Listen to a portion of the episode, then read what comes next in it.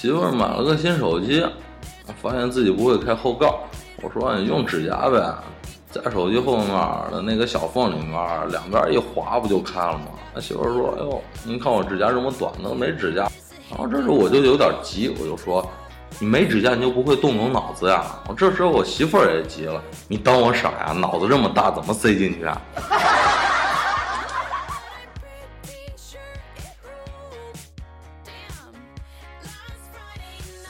黄牛以前在日本工作。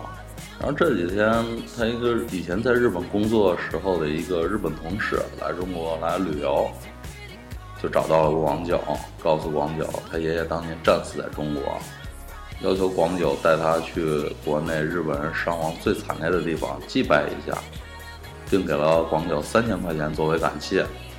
广九收了钱之后，就花了三百块钱租了辆车，四个小时之后告诉日本同事说：“哎，到了。”日本同事一下车一看，我靠，横店影视城！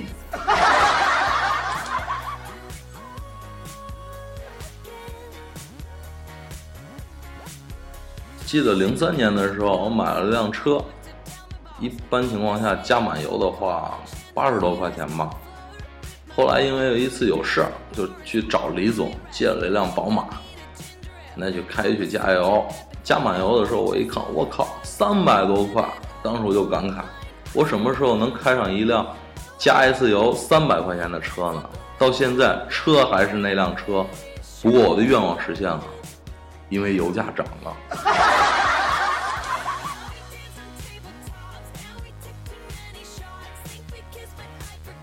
朋友最近比较迷恋吃芒果，于是他每天出门的时候就随身带上一个。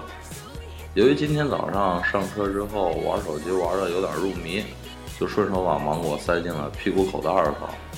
当他坐下来的时候，哎，噗的一声闷响，一大滩黄色的芒果肉就从屁股底下挤了出去。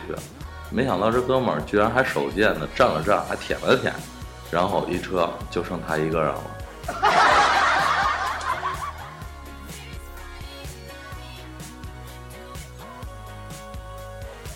十月六号那天，从西安往上海走高速，半路有点闹肚子，就想着，哎，还是找个服务区解决吧。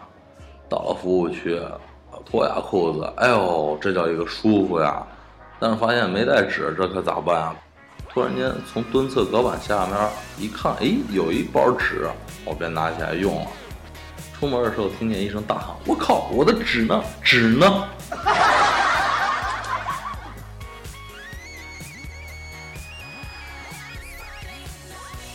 作为一名极客，什么拆电脑呀、拆手机，这对于广九来说都是小事儿。上周的时候，广九的小米手机尾插给坏了，又不能充电，又不能连接电脑，黄九一下子急了，拿去小米之家修，说要二百三十块钱。黄九这一想，这不是傻吗？干脆自己花了三十块钱，在淘宝上买了零件，自己拆了自己换。最终，他现在终于用上了 iPhone。